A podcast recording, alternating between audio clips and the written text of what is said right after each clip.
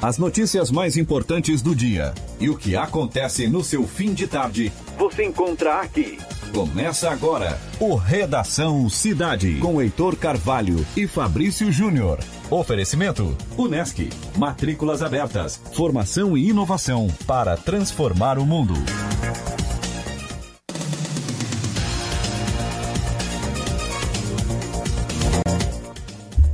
Olá, muito boa tarde a você que está ligado na Rádio Cidade em Dia, no FM 89,1. Boa tarde para você também que nos acompanha pelas redes sociais, Twitter, Facebook, YouTube e Instagram. Hoje é terça-feira, dia 11 de fevereiro de 2020. Estamos iniciando o programa Redação Cidade.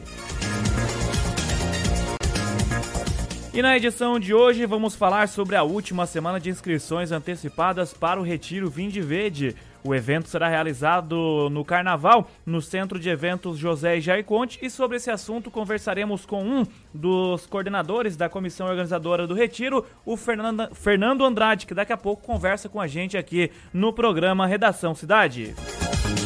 Falaremos também sobre as novas sedes do Corpo de Bombeiros de Sara e Morro da Fumaça, que deverão ficar prontas, quem sabe ainda em 2020. Sobre este assunto, conversaremos com o capitão do Corpo de Bombeiros, Renan Fernandes. Além disso, no programa de hoje você acompanha tudo o que é destaque no sul catarinense com o giro regional. A previsão do tempo também é destaque no programa. No quadro Economia Sem Mimimi, você ouvirá dicas de economia com Richard Guinzani. Quem fala sobre política no programa é Vânio Bosley. O esporte é com Heitor Carvalho. E como não tivemos no dia de ontem, nesta terça-feira, o nosso quadro Cidade Segura, com o comandante da 6 Região de Polícia Militar, o Coronel Cosme Manique Barreto. A operação técnica do programa é de Marcos Knaben e Gesiel de Medeiros. E eu sou o Fabrício Júnior e apresento Redação Cidade para você, aqui na Rádio Cidade em Dia. Você que está sintonizado no FM 89,1 ou então conectado nas nossas plataformas digitais. Quer ouvir as principais notícias do seu dia no seu fim de tarde? Fique ligado, está só começando o programa Redação Cidade. Acompanhe as informações mais relevantes do seu dia no Redação Cidade. 17 horas com 5 minutos, estamos iniciando Redação Cidade desta terça-feira, 11 de fevereiro de 2020. Temperatura neste momento na casa dos 23 graus aí no município de Criciúma, sul do estado de Santa Catarina. Daqui a pouco a gente vai saber como ficam também o tempo e a temperatura nos próximos dias, nas próximas horas aí no sul do estado. E é claro, já estamos aí quase na metade da semana, o pessoal já vai entrando em clima de sextou, já vai entrando em clima também de carnaval, aqueles que gostam aí de aproveitar o carnaval. Então, obviamente que você ouvirá todas as principais informações da previsão do tempo, as principais notícias que envolvem também essas atrações do carnaval nos próximos dias, nas próximas semanas, e é claro que será um assunto muito debatido aqui dentro da programação da Rádio Cidade em Dia. E você também no programa de hoje acompanhará inclusive um assunto que fala diretamente sobre o carnaval, que é o Retiro Vinde Verde. Vamos conversar aí com um dos organizadores do evento, Fernando Andrade, até porque o Vinde Verde está na reta final de inscrições antecipadas. As inscrições antecipadas então encerram na próxima sexta-feira, depois será outro valor a partir desta data. E sobre esse assunto então conversaremos com o Fernando, ele que é um membro da comissão organizadora do Retiro. Falaremos também sobre a situação do Corpo de Bombeiros, a nova sede aí de Sara e também do município de Morro da Fumaça. O capitão Renan Fernandes vai conversar com a gente sobre este assunto aqui dentro do programa e além disso, os principais assuntos da área política no estado de Santa Catarina são sempre trazidos aí direto da capital catarinense com o Vânio Bosley, sempre muito bem informado. Inclusive, o Vânio já me ligou aí na tarde de hoje, já me passou uma sugestão de pauta e, obviamente, que a gente vai enquadrando, vai encaixando aqui dentro da nossa programação. E além, é claro, falaremos também de economia. Richard Guinzani sempre trazendo as principais movimentações do mercado econômico e deixando você, ouvinte da Rádio Cidade em Dia, atualizado aqui na nossa programação. E é claro que você também pode participar com a gente no nosso WhatsApp 991564777. 991564777. Este é o WhatsApp do programa Redação Cidade, onde você pode deixar a sua participação, sua sugestão de pauta, sua crítica, enfim, fazer parte da nossa programação. Estamos ao vivo também no Facebook, isso mesmo, facebook.com/barra Rádio Cidade em Dia, onde você pode deixar o seu recado, pode interagir com a gente deixando o seu like, a sua curtida, o compartilhamento, enfim, faça parte do programa Redação Cidade. E é claro que estamos ao vivo também no YouTube. No YouTube é fácil, youtube.com barra rádio Cidade em Dia. Você pode deixar o seu recado, assim como o Eduardo Baesso, que deixou o seu recado já na live, na transmissão do YouTube aqui da Rádio Cidade em Dia. Boa tarde, Fabrício. Já tomei aquele cafezinho com pãozinho com manteiga e também aí... E já disse que está preparado para ouvir o melhor noticiário do rádio sul catarinense. O bom é que o Eduardo ele já vem, quando ele vem inspirado, ele vem provocando também, né? Aquele pãozinho com um cafezinho, nesse horário da tarde, 23 graus, tempo parcialmente nublado aí no sul do estado de Santa Catarina, e a gente entrando no ar louco para tomar um café quentinho, viu, Eduardo? Mas valeu, obrigado pela sua participação aí no programa Redação Cidade, obrigado também pela audiência, Eduardo Baesso aí que é um ouvinte nato aqui da Rádio Cidade em Dia, sempre participando com a gente na nossa programação. E você também faça parte aí do programa Redação Cidade, não precisa provocar, dizer que está tomando café bem gostoso, com pãozinho, pão de queijo tudo de bom, né? Era tudo que o Marcos olhando para mim aqui no estúdio já tá fazendo uma carinha de que quem queria estar lá com o Eduardo também, aproveitando esse cafezinho. Mas, enfim, faça parte aí do programa Redação Cidade. Daqui a pouco vamos trazer informações da previsão do tempo, mas agora temos uma informação também sobre o FIES e quem traz essa informação aqui no programa Redação Cidade sobre o fundo estudantil aí para alunos em todo o país, para estudantes em todo o país, é o nosso colega Eduardo Maciel. Inscrições para o FIES terminam na quarta-feira. Medida faz parte do plano de transformação digital do governo. As inscrições para o Fundo de Financiamento Estudantil, o FIES, terminam na próxima quarta-feira, dia 12.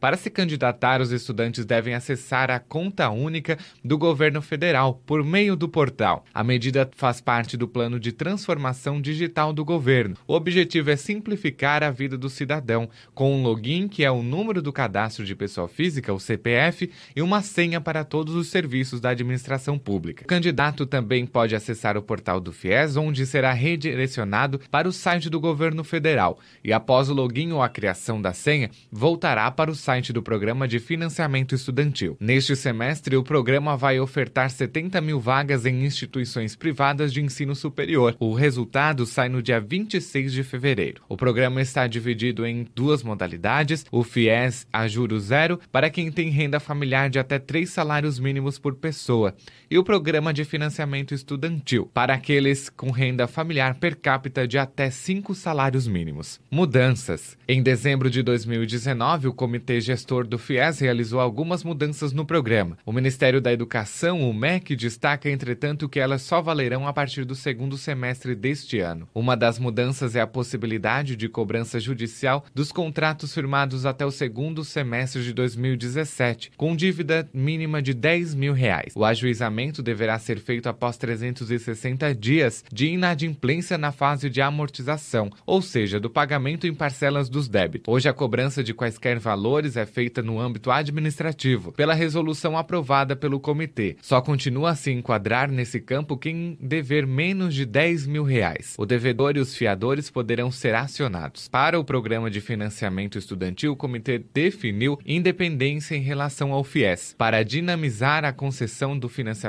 nessa modalidade. Não haverá exigência do Enem como pré-requisito. Hoje é idêntico ao do FIES e nem será imposto o limite máximo de renda. Atualmente é para alunos com renda per capita mensal familiar de até cinco salários mínimos. Também será possível contratar o programa de financiamento estudantil durante todo o ano. As mudanças também atingem exigirão o uso da nota do Exame Nacional do Ensino Médio, Enem, como forma de ingresso ao FIES. Hoje é preciso ter nota média mínima de 450 pontos e apenas não zerar a redação para pleitear o financiamento. O comitê estabeleceu uma nota de corte também para a parte discursiva, 400 pontos, que será abaixo da nota média nacional de 522,8. Essas mudanças valem a partir de 2021. A nota do Enem também servirá para limitar transferências de cursos em instituições de ensino superior para alunos que possuem financiamento do FIES. Será necessário ter obtido no Enem resultado igual ou superior à nota de corte do curso de destino desejado. Mais uma vez, a meritocracia como base para formar profissionais ainda mais qualificados, mantendo políticas públicas de inclusão como o próprio FIES, informou o MEC. O comitê ainda aprovou o plano trienal 2020 a 2022 para o FIES. O comitê ainda aprovou o plano trienal 2020 a 2022 para o FIES.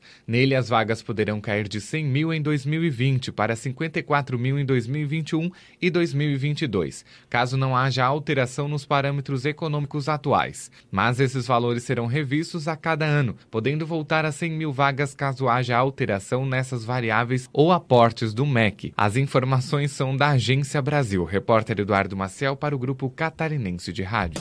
Valeu, obrigado. É, portanto, o nosso repórter Eduardo Maciel, do Grupo Catarinense de Rádios, a qual a Rádio Cidade em Dia também faz parte, trazendo essas informações aí. O Eduardo Maciel sempre muito preciso nas suas informações e agora trazendo este boletim dentro do programa Redação Cidade. Eu falei do nosso WhatsApp, já tem gente participando aqui.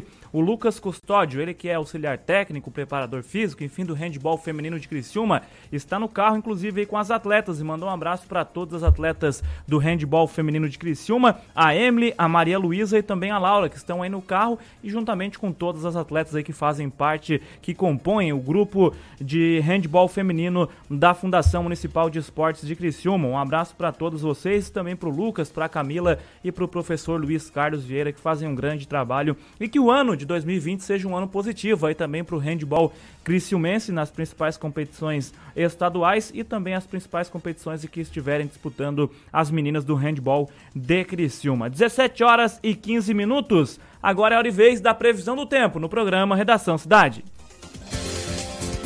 Acompanhe agora a previsão do tempo para esta terça-feira. Nas regiões do oeste, meio oeste catarinense, assim como Planalto Sul, Litoral Sul e boa parte do Vale do Itajaí, também na Grande Florianópolis, assim como o Planalto Norte Catarinense, tem sol com aumento de nuvens e pancadas de chuvas controvadas que vem no período da tarde para a noite a condição de tempo um pouco mais encoberto, mais fechado e também um pouco mais chuvoso, apesar da chuva, ser fraca em relação aos dias que se passou, vai para o litoral norte do estado de Santa Catarina. De uma forma geral, segue um pouco mais estável, mais chuvoso. Com isso, a temperatura não sobe muito, ao passo que nas outras regiões a temperatura atinge muito próximo da casa dos 30 graus. E devido à cobertura de nuvens e também da umidade alta, fica também mais abafado. O vento segue soprando de sudeste a leste no litoral e nas demais regiões do estado, o nordeste predomina. No mar, a visibilidade é restrita e a altura de ondas é em torno de meio a no máximo um metro. Marcelo Martins, meteorologista da Ipagre Cirã, com a condição do tempo para o estado de Santa Catarina. Esta foi uma produção do Serviço de Rádio da Secretaria Executiva de Comunicação, em parceria com a Ipagre Cirã. Tá aí, portanto, o pessoal da Epagre Cirã trazendo a previsão do tempo aqui dentro do programa Redação Cidade. 17 horas e 16 minutos. Um assunto aí que chama atenção em todo o cenário nacional é que a Pérola Negra tem 10 dias para se recuperar dos prejuízos causados pela chuva que atingiu o barracão da escola debaixo do viaduto aí na Zona Oeste na madrugada desta segunda-feira. A escola é a primeira a desfilar no sábado, dia 22 de fevereiro. O desfile deste ano marca a volta da gremiação ao grupo especial Fantasias de alas inteiras, como carro, carros alegóricos, máquinas, tecidos, instrumentos e documentos, ficaram debaixo d'água, comprometendo um trabalho feito pela comunidade o ano todo. Em alguns pontos do barracão da escola, a água ainda não baixou completamente. Tem fantasias submersa, boiando e também o que dificulta aí muito o que precisa ser feito. Uma situação aí que chama atenção já há poucos dias do carnaval e a escola de samba Pérola Negra, que retorna ao grupo especial no estado de São Paulo, sofrendo aí também com as chuvas e perdeu boa parte de suas fantasias, carros alegóricos, máquinas, tecidos, instrumentos e também outros documentos que ficaram aí debaixo d'água. Então será um trabalho de reestruturação em poucos dias, como frisa a reportagem do portal é, Globo.com que essa situação eles vão precisar reverter um trabalho feito no ano todo em 10 dias para ter condições de colocar a escola de samba é, desfilar no carnaval aí de São Paulo no próximo dia 22. A presidente da escola, Sheila Mônaco, diz que como a chuva ainda não baixou, não se sabe se o que perdeu e o que terá de ser recuperado. Ela afirmou o seguinte ao portal Globo.com. Em alguns pontos do barracão, a água ainda não baixou completamente. Tem a fantasia submersa, boiando, dificultando então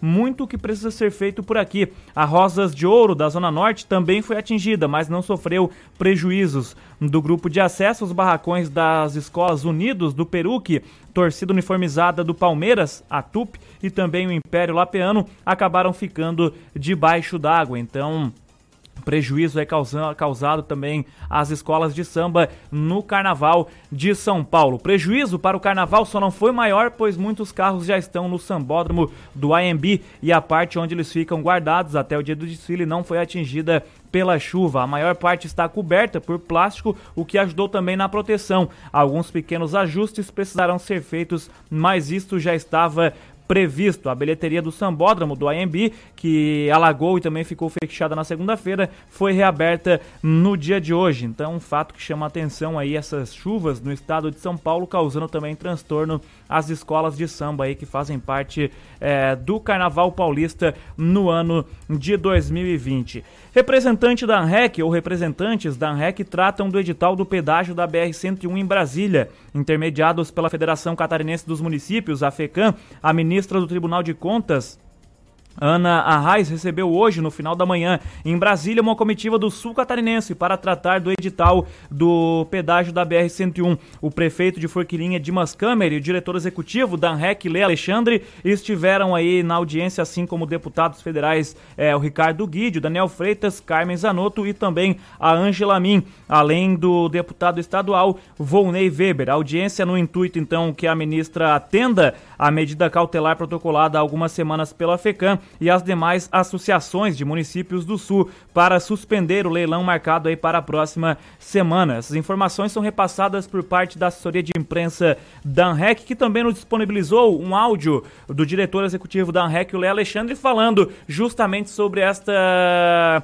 reunião hoje pela manhã na capital federal. Boa tarde a todos. Aconteceu então é, hoje pela manhã, às 11 horas, no gabinete da ministra Ana Reis, uma audiência para que a gente pudesse demonstrar, além de já formalizado o pedido através é, de uma medida cautelar, é, pudéssemos também expressar, é, demonstrar nossa preocupação em relação ao edital publicado já e anunciado do leilão das praças de pedágio, onde as associações dos municípios da AMESC, Amurel e ANREC, juntamente com a FECAM, é, após a audiência pública realizada em Tubarão, decidiram ingressar é, na justiça, né, para que se possa é, ter maiores é, esclarecimentos, tá, maiores transparência né, na questão da licitação, uma vez que já apontado irregularidades né, pelo Tribunal de Contas da União, onde a NTT não cumpriu com aquelas determinações, juntadas às insatisfações em relação à, à falta de atenção dada pela NTT falta de respostas dadas nas mais diversas reuniões realizadas com a agência, é, decidimos é, que seria então é, entrado com, é, com duas representações, uma no, no, no Tribunal dos Contas da União, como já foi feito algumas semanas atrás, e que combinou com a reunião de hoje, até porque está se aproximando a data do leilão, então a gente precisa é, ver, é, ter essas, esses encaminhamentos Então foi uma reunião bem, bem produtiva, a ministra está bem inteirada do assunto, ela solicitou mais, mais informações para a agência que está esperando ainda um, um, retorno até, me parece, até quinta ou sexta-feira. E aí sim ela vai decidir. Então é, foi uma reunião é, de exposição né, dos motivos de defesa, acompanhada pelos deputados Vonei Weber, deputado estadual, acompanharam a reunião também o deputado federal é, Ricardo Guide, deputado federal é, Daniel Freitas, a deputada Carmen Zanotto e a deputada Angela Min. Acompanhada de assessores, tiveram presentes o prefeito é, Bach, né, da região da Murel, o Câmer, é, o Dimas Câmer da, de Forquilinha, juntamente com assessores e também representou o senador Espírito Amin e o Amaro. Então, com essa audiência de hoje de manhã, a gente espera que ainda essa semana tenhamos novidades em relação a esse assunto. Novidades positivas, né? para todos os catarinenses, em especial da, da região sul, onde a gente quer pelo menos né, a redução no preço do pedagiamento e também nas praças de pedágio. É isso, obrigado. Tá aí, portanto, o diretor executivo da ANREC, o Lei Alexandre, falando sobre esta situação das praças de pedágio aí, que acabou que ganha repercussão já desde o ano passado. Esse fato já foi tratado aqui também dentro do programa Redação Cidade, na programação da rádio Cidade em Dia. E cada vez mais as lideranças aí do Sul estão empenhadas né, em colaborar também com a população, que com certeza. Uh, pagará caro, pagará um preço alto aí se essa situação acabar se concretizando da forma que foi inicialmente planejado. Então, os, as lideranças aí do sul do estado estão brigando para que pelo menos as coisas é, se amenizem e também com que os gastos, enfim, por parte da população acabem se amenizando é, também neste fato. Uma informação que eu recebi na parte da, da tarde de hoje também do nosso colega de imprensa, Heitor Carvalho, do nosso colega de programa aqui de Redação Cidade, enfim, da Rádio Cidade em Dia, é de que o Hospital São José de Criciúma solicita apoio para encontrar familiares de paciente. O Hospital São José de Criciúma solicita o apoio, então, na divulgação para encontrar familiares ou conhecidos de Reinaldo Isídio da Silva, de 50 anos, nascido no dia 10 de outubro de 1969. O senhor é natural de Alagoas, deu entrada na instituição hospitalar de Criciúma na madrugada do dia 5 de fevereiro, após um, um atropelamento aí em Sombrio e encontra-se na UTI da entidade. O hospital também está procurando então por familiares ou conhecidos deste homem de 50 anos, o Reinaldo Isídio da Silva, que é natural de Alagoas, está na UTI, mas ainda não foram encontrados familiares dele aqui na região. Então esta nota foi divulgada pela assessoria do Hospital São José nesta terça-feira, solicitando o apoio dessas pessoas, da imprensa, enfim, de pessoas para que se obtiverem informações de parentes relacionados aí a esta pessoa, também entrem em contato com o hospital. 17 horas e 25 minutos. Sedes dos corpos de bombeiros aí estão previstas para a conclusão em 2020. Quem fala sobre o assunto aqui no programa Redação Cidade é o capitão do Corpo de Bombeiros, Renan Fernandes, que gentilmente nos atende nesta tarde de terça-feira aqui na Rádio Cidade em Dia. Boa tarde, capitão. Tudo bem com o senhor? Boa tarde, Fabrício Júnior. Boa tarde aos ouvintes da rádio. É, é sempre muito importante né, a gente falar um pouquinho sobre as atividades que são desenvolvidas pelo Corpo de Bombeiros, né, a qual já agradecemos a oportunidade que nos é dada de poder estar nesse momento aí explanando sobre o Corpo de Bombeiros. Capitão, essas novas sedes aí, tanto no município de Sara quanto em Morro da Fumaça, colaborarão aí para uma estrutura melhor ao Corpo de Bombeiros, né? E existe mesmo essa previsão para conclusão em 2020? Sim, nós trabalhamos, é uma obra tem a participação de toda a comunidade, né? Angariando recursos tanto do Poder Público Estadual, Poder Público Municipal, associações, cooperativas, então é uma obra que é construída pela comunidade, né, através do Corpo de Bombeiros, mas também que vai estar podendo servir de maneira mais efetiva, né, não só os residentes de, de Sara e também de Morro da Fumaça, mas toda a região, né, todas as pessoas que por aqui transitam, por aqui passam.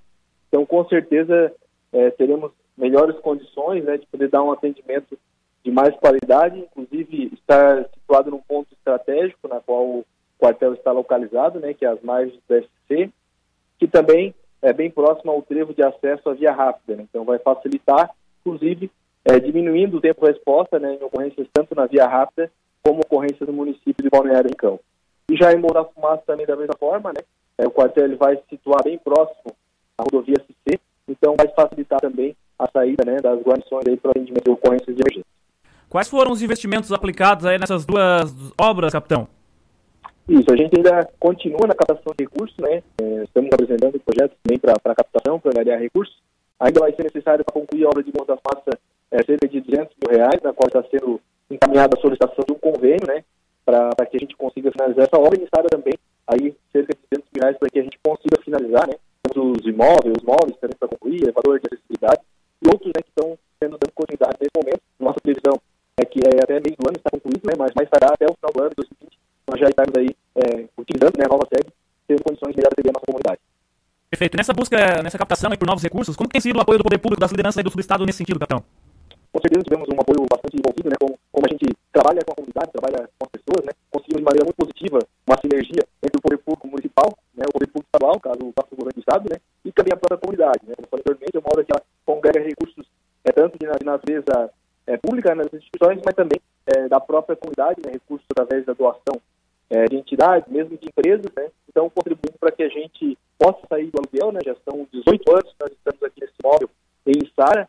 Então, já né, quando surgiu a questão da instalação do Corpo de Bombeiros aqui em Sara, que foi no ano de 2002, ela percorria a menor unidade né, do Corpo de Bombeiros, que era um grupo. Hoje, devido ao desenvolvimento tanto de Sara como toda a região, né? Hoje, Sara faz a gestão do serviço de bombeiro de cinco municípios, né? Então, em vez de ser um GBM, hoje já transformou-se em uma companhia, que é uma micro-regional, digamos assim, né?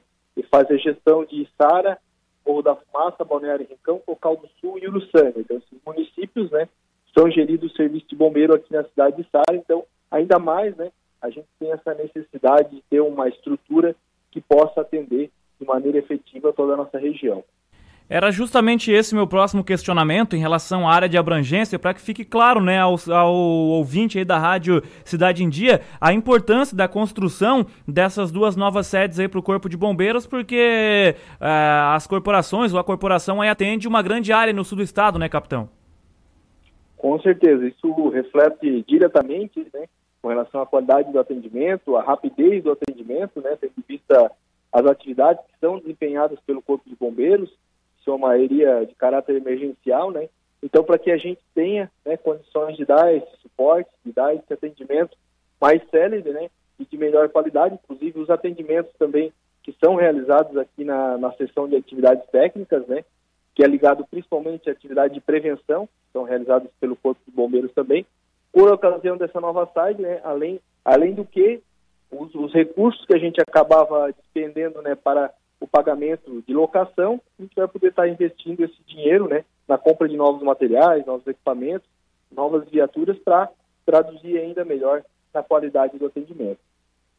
Perfeito, perfeito. E Sara, pelo menos a, a, informação que a gente tem é que essa obra teve início aí na metade, aproximadamente aí do ano de 2018, e até, até os dias atuais, quais foram as principais dificuldades, capitão, que o Corpo de Bombeiros passou aí para que essa obra fosse executada?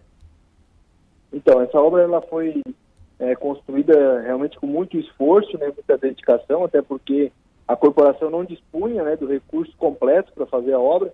Então, nós iniciamos nesse período aí fazendo a atividade de terraplanagem, é, depois passamos também pelas as etapas de fundação, que aí que era o recurso que nós tínhamos disponível, né?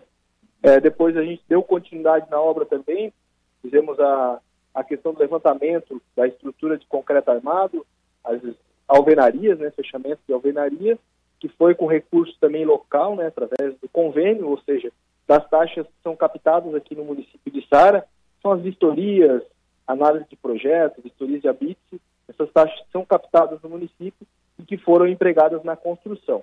Depois a gente deu prosseguimento, que é a etapa que se encontra atualmente, né, que é uma etapa de acabamento, na qual nós temos a parte de reboco, aberturas, vidros, e ainda vai faltar uma última etapa, né, que é a questão da pavimentação asfáltica e demais finalizações, demais materiais de acabamento. Então, estamos concluindo essa outra etapa também que foi com recursos é, do convênio entre o Corpo de Bombeiros, né, ou seja, recurso estadual, está em execução nessa etapa, e aí temos ainda mais uma etapa completa, né, para que a gente possa finalizar essa tão obra tão sonhada né, para a região. E aí depois nós temos a questão dos móveis que estão sendo projetados né, para que a gente tenha condições de atender nesse novo espaço. Você acabou falando, né, a tão sonhada obra para a região e certamente também para os profissionais que atuam no Corpo de Bombeiros, para os militares aí que atuam. O pessoal está ansioso já para usufruir dessas novas estruturas, capitão? É, com certeza é um trabalho que já de muitos anos, né, que, é, que a gente aguarda esse momento. Hoje estão cerca de 28 bombeiros militares trabalhando conosco e mais cerca de 60 bombeiros comunitários, são os bombeiros voluntários, né, aqueles que se dedicam também de maneira voluntária auxiliando o Corpo de Bombeiros, ou melhor dizendo, até auxiliando a comunidade. Com certeza estamos bastante ansiosos para que a gente é, possa melhor atender, tem um espaço é, de melhor qualidade também, inclusive é, possuindo né, as salas de aula, na qual a gente vai poder dar prosseguimento aos programas comunitários que a gente já desenvolve né, pelo Corpo de Bombeiros. A exemplo, nós temos os cursos básicos de atendimento à emergência, que são cursos ofertados à comunidade de maneira gratuita também. O curso de projeto é, Bombeiro Mirim, que também é outro projeto que a gente desenvolve, que é voltado às crianças, né? O Bombeiro da Melhor Idade, também é outro projeto que nós desenvolvemos, fazendo a integração de pessoas acima de 60 anos, na qual elas vêm para o Corpo de Bombeiros e recebem várias instruções sobre medidas de segurança, utilização de extintores, atendimento hospitalar e também proje outros projetos que nós desenvolvemos, que não só aqui é, propriamente no quartel, mas também outros projetos que nós desenvolvemos é, durante o verão, que é a Operação Veraneio, né, na qual é tocada também pelo Corpo de Bombeiros Militares de Sara, que é o projeto Golfinho e o projeto Praia Acessível. São dois projetos também voltados inteiramente à comunidade, né? O projeto Golfinho, já ligado à prevenção do afogamento relacionado a crianças de 7 a 14 anos, e por sua vez, o projeto Praia Acessível, na qual a gente proporciona né, um banho de mar assistido a pessoas que tenham dificuldade de locomoção. Então, esses são os projetos que vão é, ser a possibilidade, inclusive, de serem ampliados, né? Além do que esses recursos que hoje eram despendidos, como falei anteriormente, eles poderão estar sendo empregados para que a gente canalize né, esforços para ter equipamentos é, de melhores, é, melhor qualidade, mais equipamentos também para dar um, um atendimento de excelência para a comunidade de Sara e região. Com certeza, são projetos interessantes e que trazem benefícios à população sul-catarinense e aos turistas também que passam aí pela região. Capitão, algo que eu não tenho explorado durante a entrevista que o senhor gostaria de expor também ao ouvinte da Rádio Cidade em Dia? Eu gostaria apenas de agradecer o espaço que nos é ofertado, né? Com certeza não estamos medindo esforços para que a gente tenha essa obra concluída, né? Temos outros projetos também que estão, estão sendo desenvolvidos, inclusive até é, a melhoria da frota, né, do, das viaturas também, que no dia a dia atendem a comunidade, então estamos com esse projeto também desenvolvido. E lembrando sempre que a população, em caso de necessidade, em caso de emergência, pode estar contactando o Corpo de Bombeiros através do telefone 193. Lembrando sempre aí que quando os segundos contam, conte com a gente. Muito obrigado aí e uma excelente semana a todos. Valeu. Aí, portanto, capitão Renan Fernandes, obrigado pela disponibilidade para conosco aqui da Rádio Cidade em Dia. Um bom fim de tarde, um bom trabalho nesse ano de 2020 também, capitão. Muito obrigado. Estamos à disposição aí. Obrigado. Portanto, capitão Renan Fernandes falando sobre as novas sedes do Corpo de Bombeiros previstas aí para conclusão em 2020 no município de Sara e também no município de Morro da Fumaça. 17 horas com 36 minutos. Pequeno intervalo, na sequência retornaremos falando de política no programa Redação Cidade. Acompanhe as informações mais relevantes do seu dia no Redação Cidade. Acompanhe a Rádio Cidade em Dia nas redes sociais. Arroba Rádio Cidade em Dia. Estamos no Facebook, no Instagram, no Twitter e no YouTube.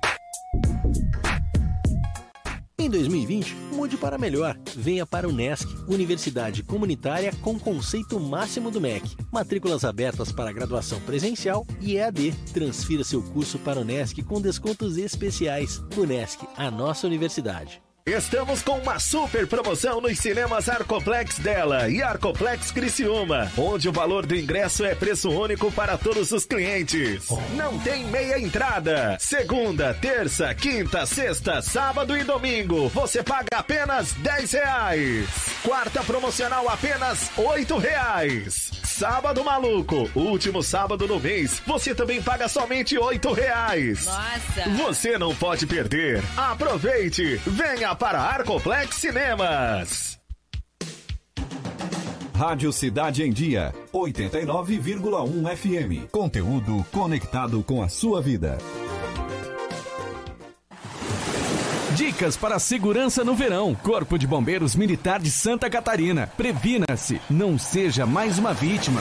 Corrente de retorno. As correntes de retorno são regiões no mar em que há maior probabilidade de afogamento. Nas praias catarinenses, os guarda-vidas sinalizam através de bandeiras. Fique de olho nas dicas e evite ser mais uma vítima. Em caso de emergência, ligue 193. A melhor forma de se evitar a dengue é combater os focos de acúmulo de água, locais propícios para a criação do mosquito transmissor da doença. Para isso, é importante não acumular águas em latas, pneus velhos, vasinhos de plantas, jarros de flores, garrafas, caixas d'água, tambores, lixeiras, entre outros. A prevenção é a única arma contra a doença. Faça sua parte e mantenha a cidade longe do mosquito da dengue. Uma campanha Grupo Catarinense de Rádios. Desperte a sua empresa para o mundo digital. Com gerenciamento de redes sociais e geração de conteúdo online, a Time Marketing Digital torna o seu negócio um case de sucesso. Através de um planejamento estratégico, você conquista novos clientes e potencializa suas vendas. Não perca mais tempo. Seja Digi, seja Time. Entre em contato 48 30 45 17 17. Seu resumo de fim do dia, para ficar por dentro das notícias mais relevantes. De segunda a sexta, às 17 horas, você ouve o Redação Cidade, com Heitor Carvalho e Fabrício Júnior. Oferecimento: Unesc. Matrículas abertas. Formação e inovação para transformar o mundo.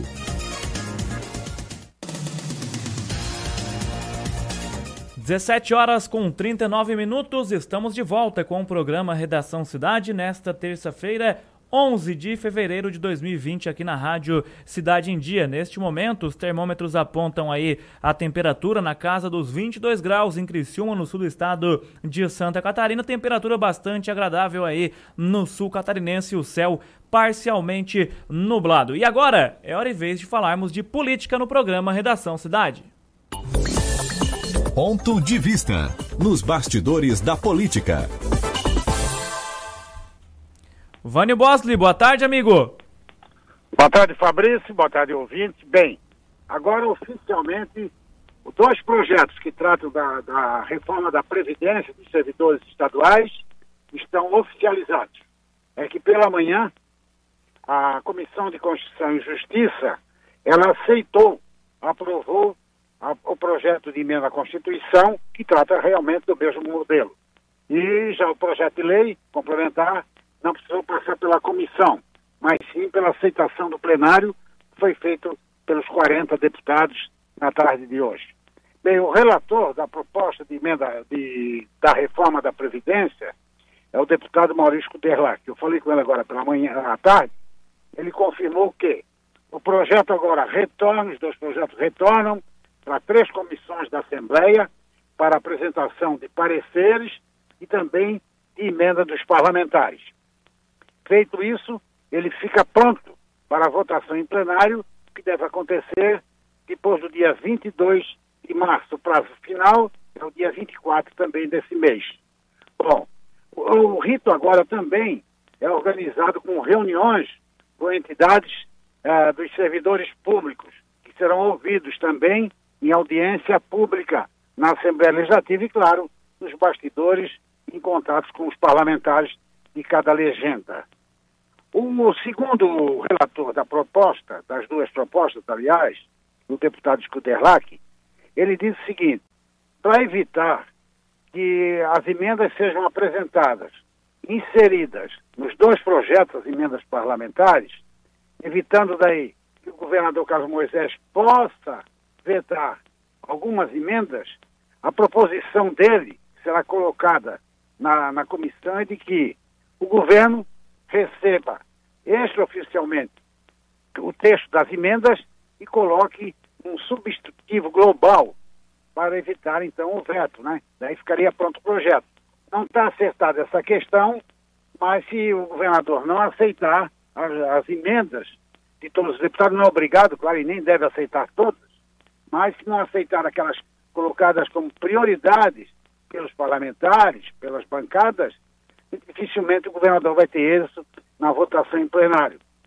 Votando em plenário, é, vai a sanção do presidente, do governador, ele vetando, tá, provavelmente os deputados, alguns deputados, né, em maioria, vão derrubar os vetos e promulgar a reforma da Previdência.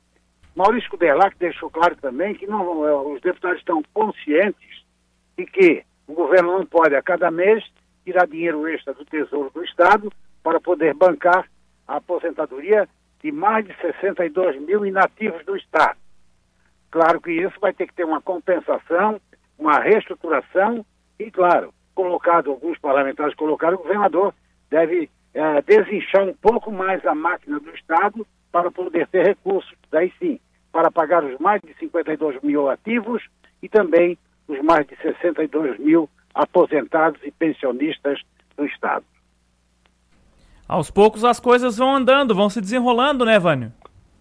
Não, vão se desenrolando e agora tem que haver uma, tem que haver um acordo, né? Um acordo democrático, legal, não pode ser imposto de cima para baixo, como foi o início de algum grande período do governo do Carlos Moisés, né?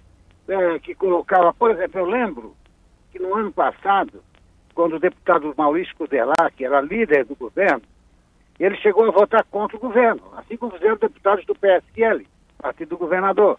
Daí ele recebia, não reprimenda, mas recebia, assim, umas, solicitações meio estrúxulas do secretário da Casa Civil, Douglas Borba, ó, o governador diz que tem que ser assim, não pode ser assado tal. Isso aí não é, isso aí não é, não é a, a, uma questão ou questões, né? possa ser absorvidas assim de cima para baixo. Tem que ser na conversação. Como eu disse, o parlamento sabe que o Estado está com dificuldades para pagar as aposentadorias e vem muito para aí, já que a, a folha de pagamento dos aposentados, ou o número de aposentados e pensionistas, já está superior. Quer dizer, o Estado hoje tem duas folhas de pagamento, os que estão na ativa e aqueles que estão fora do trabalho legalmente aposentados. Pois é, e aí teria que ser feito um, um estudo por parte dos nossos parlamentares também para essa tomada de decisão, né, Vânio? Porque não é um assunto simples, né? Envolve muito aí o poder público e não. principalmente as finanças, né? Não, veja que a, que a apreciação dessa, né, desses dois projetos está sendo feita em troque rápido. Por exemplo, entraram no final de dezembro, a Assembleia entrou em recesso, voltou agora no início de fevereiro, no dia 3, e já vai ser votado em plenário no dia 24 de março, os dois projetos. Ah, basta ver que a reforma da Previdência Federal passaram-se oito meses até serem aprovadas, claro, em duas casas, mas ah, mesmo assim dentro do Congresso Nacional. Então é uma matéria difícil, é histórica, né? Essa reforma. Já foram feitas outras reformas pequenas, como aqui em Santa Catarina, na administração do ex-governador Raimundo Colombo, mas também demoraram. Então, Acho que essa decisão, em São Paulo, por exemplo, até agora estão discutindo a espera judicial. O próprio governo do Estado aqui pode depois uh, entrar com a DIN no Supremo Tribunal Federal para derrubar eventualidades de emendas colocadas pelos parlamentares. Pois é, e aí a situação, por, por enquanto, aí segue também de uma forma embaraçosa. E mais algo a destacar aí, Vani, no cenário político tem, estadual? Tem, tem. Hoje eu, eu me surpreendi, eu estava conversando com o deputado Kennedy Nunes, que é do PSD de Joinville, né? já foi candidato a prefeito na última eleição, foi o segundo mais votado. Acontece o seguinte, ele me disse que está, está abrindo uma CPI, um pedido de uma comissão parlamentar de inquérito, para investigar as chamadas despesas secretas do governador Carlos Moisés, referente principalmente a gastos com a Casa da Agronômica. Ele disse que já fez alguns pedidos de informações ao governador, ao gabinete do governador, e recebeu a resposta de que aquele, aqueles dados financeiros das despesas eram secretos, até por garantia da, da, da pessoa do governador, né, da sua família e tal. Mas Kennedy Nunes disse que em despesas extras colocadas como secretas, mas divulgadas em redes sociais, até por integrantes do governo, como aconteceu no mês, no mês de dezembro, uma, quando uma ex-defensora, é, defensora pública, foi demitida depois que publicou um vídeo na sua rede social de uma chamada balada na Casa da Agronômica. E o deputado Kennedy Nunes alega de que só nessas baladas, despesas que foram colocadas na rede social, já ultrapassaram em três meses do ano passado mais de 700 mil reais. Então ele diz que é muito dinheiro para quem está habitando, né, morando na Casa Agronômica. Ele até lembrou de que já participou em outros governos de reuniões, mas reuniões de trabalho dentro da Casa da Agronômica, mas nunca uh, presenciou qualquer tipo de balada. Diz até que tem uma cervejaria artesanal dentro da Casa Agronômica, palavras do deputado Kenny Nunes. Então, realmente é mais um problema aí para o governador Carlos Moisés. Pois é, Vânia, eu acabei lendo alguma coisa também nesse sentido aí de baladas, bala... acabou repercutindo aí também no sul do estado, alguns colunistas políticos, enfim, colunistas aí da região, e acabaram, foi citado, não te, te confesso que não lembro qual foi o local que vi para citar a fonte, mas falando sobre as baladas aí do governador é. Carlos Moisés. Agora, vou te contar, né, Vânia, aí é fácil também, né? Um... Não, até o deputado lembrou, o governador já era tocador de violão, agora virou cervejeiro também, tem uma cervejaria artesanal dentro da agronômica. Ah. Então, Rapaz Outra... do céu. Aí, aí, é, aí, é aí é bom, né, Vânia? Nessa parte aí é até eu, né? Vamos montar uma, uma chapa ah, você na próxima aí. Não, e outro fato também que chama atenção é que na quinta-feira, agora fora de Santa Catarina, o ex-presidente Lula vai estar numa audiência privada com o Papa Francisco, em Roma, no Vaticano. Essa audiência ele pediu, através do presidente eleito, já empossado a presença da da Argentina, que fez uma reunião com o Papa, fez o pedido e o Papa Francisco disse, claro, claro, claro, pede para me escrever uma carta que eu vou recebê-lo. Então, Lula foi dispensado de uma audiência para responder por mais um processo criminal, estaria exatamente nesta quinta-feira, e então a, o Ministério da Justiça Federal de Brasília decidiu a, a prorrogar né, esse depoimento dele. Lula tem na, na agenda de trabalho com o Papa ele quer discutir o seguinte: a miséria está, uh, está crescendo cada vez no mundo, e aqui no Brasil também, desigualdades, falta de interesses de governo de prioridade. Aliás, isso aí tem acontecido. Agora, era bom lembrar a ele, ao Papa Francisco, que o Brasil tem 13 milhões de desempregados nos últimos anos. Não foi fato de crise econômica no Brasil, mas foi uma roubalheira generalizada que todo mundo conhece que envolveram aí é, cerca de muitas dezenas de políticos, administradores públicos, enfim, e quebraram praticamente o Brasil. Por isso está nessa questão de hoje. Aliás, dizem também, né, estão falando hoje, que essa audiência do, de Lula com o Papa é que teria dado início da sua beatificação, sabe? Então... Não, estão brincando é... comigo, né, mano? Ah, sei, mas já falaram que disse que era tão honesto contra a gente. É, só, só pode, né? Só pode. É, vai ser beatificado. Ah, com certeza. O pessoal abre aí para um pro, pro ramo da, das piadas aí, porque com certeza, mas o, o Papa, as pessoas, ah, mas o Papa vai receber o Lula, tá fazendo o seu papel de autoridade cristã também, né, Vânio? Independentemente claro, de... ele, só bastasse ele, ele ter ido em, em países em guerra contínua, né, permanente, né? Miséria, exploração, desigualdade social, mas o fato do, de ser um, extra, um presidiário ainda, né, só está fora de uma decisão do Supremo Tribunal Federal, é, chamou atenção na área política e o Brasil daí aproveita para tudo. Tá, tá certo. Vânio, um abraço, até amanhã. Até amanhã aí. Logo, logo, Santo Lula aí para nós. Tá? Valeu, Vânio, um abraço, até amanhã. O Vânio Bosley trazendo aí a sua parte de política dentro do programa, por que não, com um pouco de descontração, né? O Anny Bosley trazendo sempre muitas informações aí pro ouvinte da Rádio Cidade em Dia. E você pode participar no nosso WhatsApp, 991564777. Este é o número para você mandar o seu WhatsApp aqui para a Rádio Cidade em Dia. 991564777. Ou então você pode participar também no YouTube e no Facebook, youtube.com.br Rádio Cidade em Dia ou facebook.com.br Rádio Cidade em Dia. Para quem tem imagens aí do estúdio, para quem nos observa através do Facebook ou do YouTube, estou aí com a Rainara, Rainara Araújo, fazendo trabalho de intérprete de Libras aqui dentro do programa Redação Cidade com exclusividade, somos privilegiados aqui no programa Redação Cidade, a Rainara fazendo esse trabalho de intérprete de Libras para você que nos acompanha no YouTube e também no Facebook. E é claro que quem tem esse desejo, está nos ouvindo e quer acompanhar aí o trabalho feito de intérprete de Libras aqui no nosso programa, você que está no FM 89,1, corre para as nossas plataformas digitais e também curta, comenta e compartilha para que mais pessoas sejam alcançadas através da rádio Cidade em Dia. 17 horas com 53 minutos.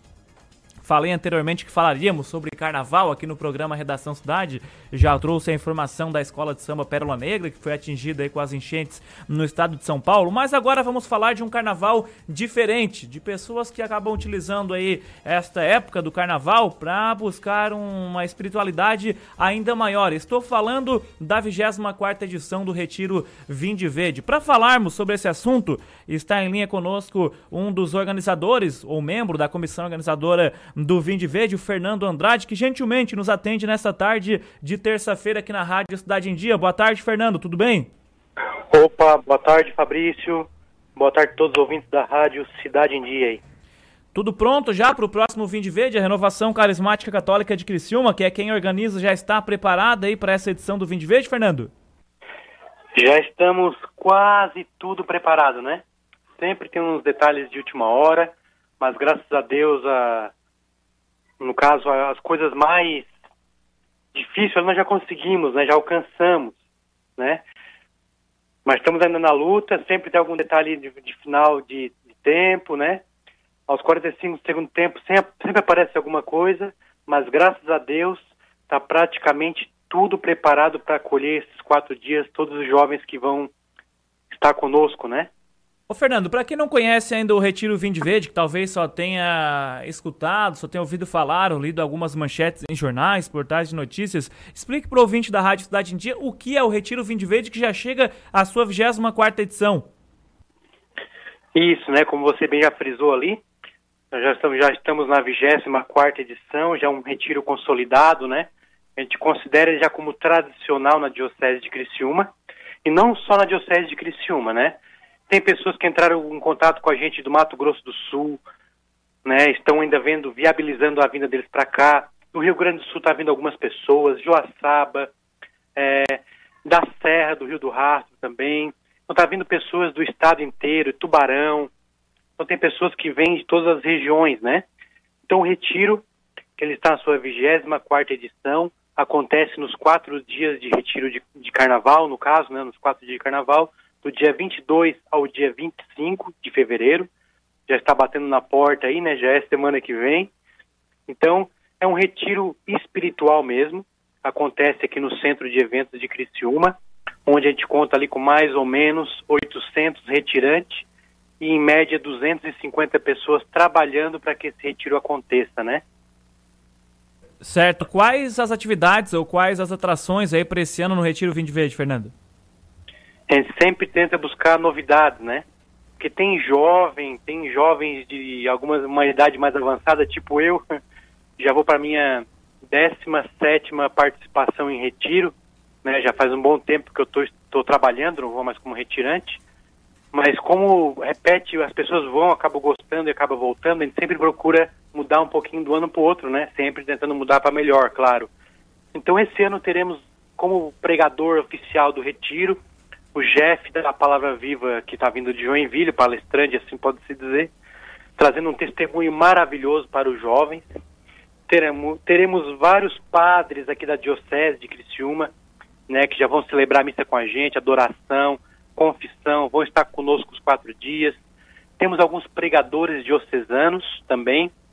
Está vindo animar também um encontro, o Ministério de Música Servos da Coroa, né, que são um ministério bem legal, bem para jovem também. Estão vindo de longe para conduzir esse encontro, na parte da música. E teremos uma noite especial de segunda-feira com o show da Eliana Ribeiro, né? Se você me permite, eu queria falar um pouquinho aprofundado desse show, Fabrício. Posso falar? Claro, claro, pode falar sim, Fernando, à vontade. Então é um retiro de quatro dias, é um retiro fechado, né? A pessoa faz a inscrição de um, é, de dois ou quatro dias, participa do encontro.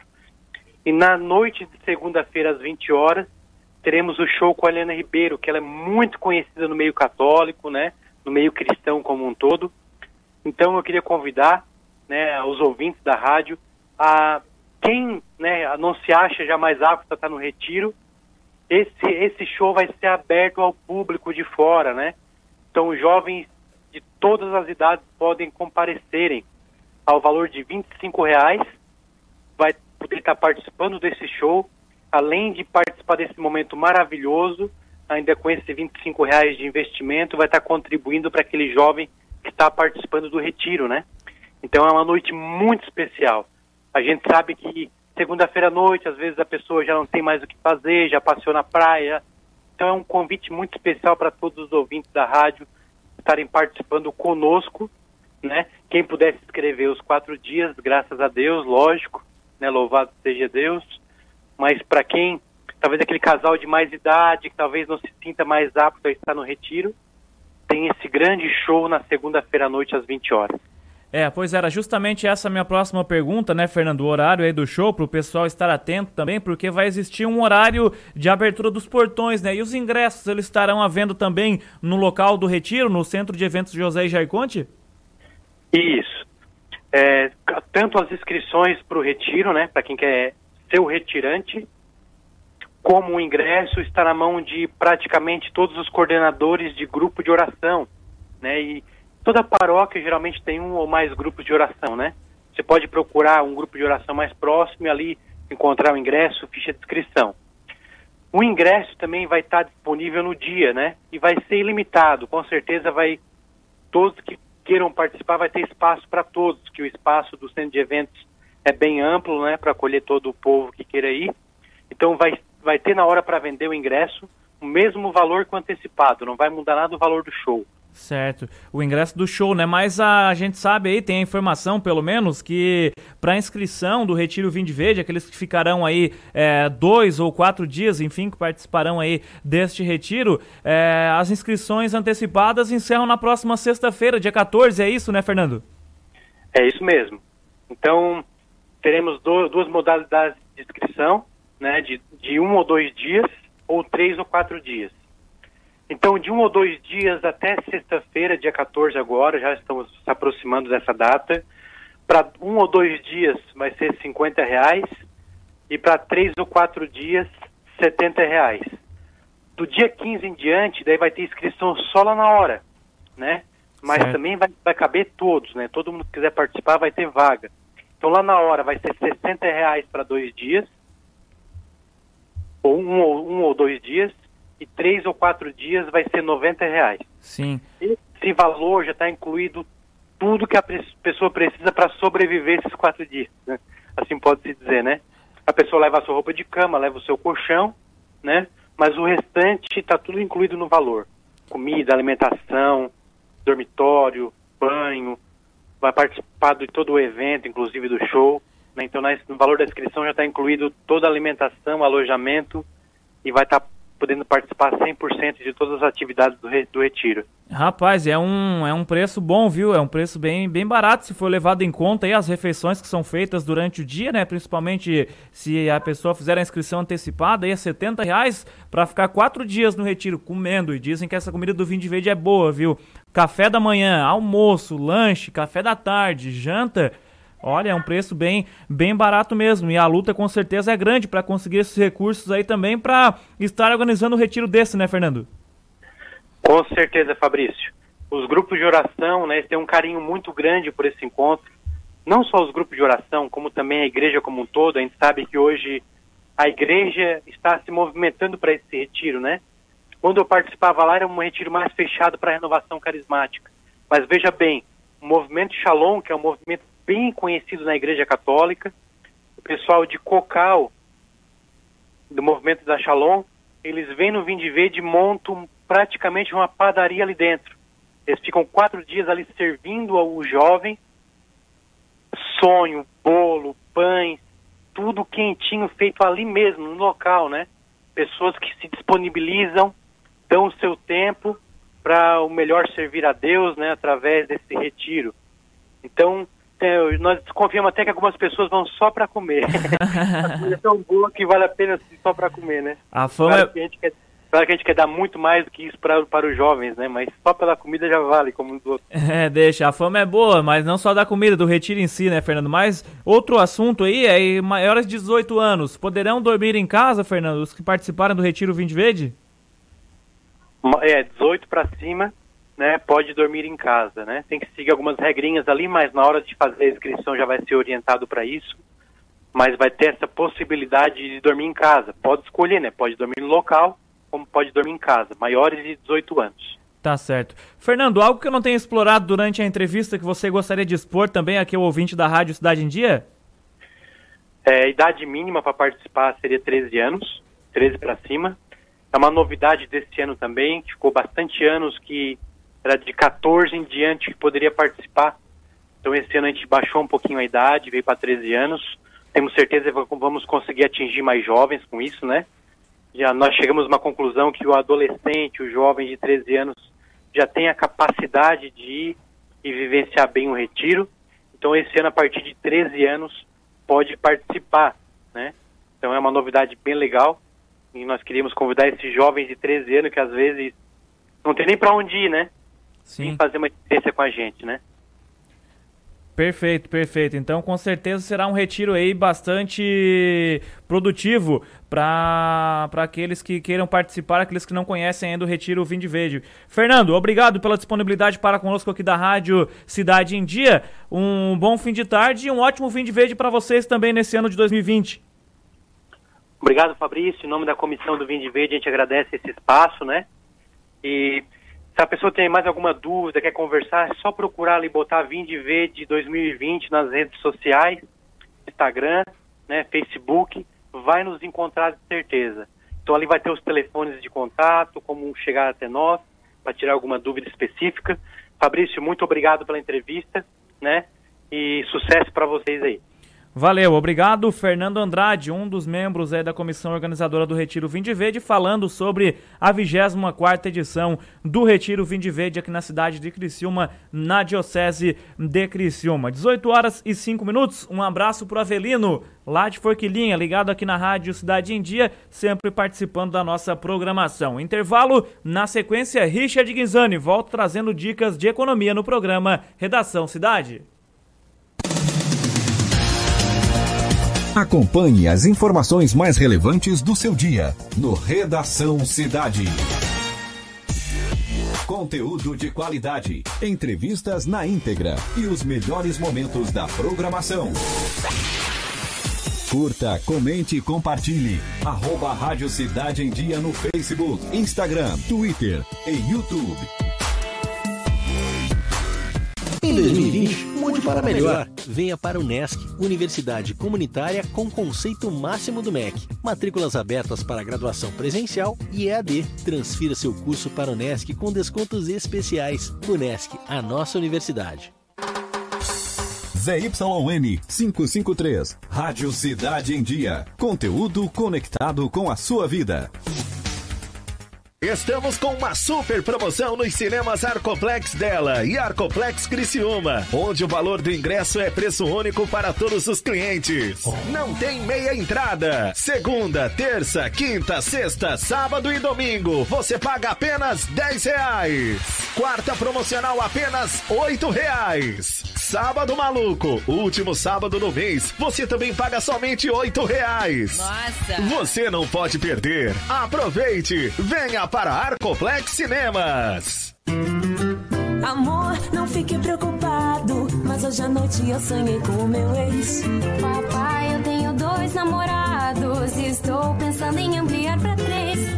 Querida, me desculpe a franqueza, mas acho que você engordou. Vovó, aquela sua sobremesa é muito ruim, foi por isso que sobrou. Aquele seu perfume que eu adoro, hum, minha primeira namorada. Aquela sua camisa autografada do Brasil não sumiu, eu dei pro filho da empregada. Eu uso seu batom e seus vestidos sempre que você está dormindo. A cada dez vezes que a gente namora, em oito delas acabo fingindo. Tem muitas coisas que a sua família não precisa saber. Mas se você é doador de órgãos, isso você tem que informar. Seja um doador, avise sua família. Uma campanha da APAR. Uma campanha Grupo Catarinense de Rádios. Desperte a sua empresa para o mundo digital. Com gerenciamento de redes sociais e geração de conteúdo online, a Time Marketing Digital torna o seu negócio um case de sucesso. Através de um planejamento estratégico, você conquista novos clientes e potencializa suas vendas. Não perca mais tempo. Seja Digi, seja Time. Entre em contato 48 30 45 17 17. Oi, pessoal, eu sou o Ricardo Lopes e estou aqui na Rádio Cidade em Dia, de segunda a sexta-feira, no programa Boa Mistura. Aguardo vocês a partir das 12h30 para debatermos os assuntos mais comentados do dia e abordarmos temas de relevância para a nossa região. Então sintoniza aí no 89.1 FM e segue a gente no youtube.com barra Rádio Cidade em Dia para assistir todos os nossos conteúdos. Não esquece de acompanhar nossas redes sociais, arroba Rádio Cidade em Dia no Instagram Facebook e Twitter. Rádio Cidade em Dia, conteúdo de qualidade no ar e na palma da sua mão.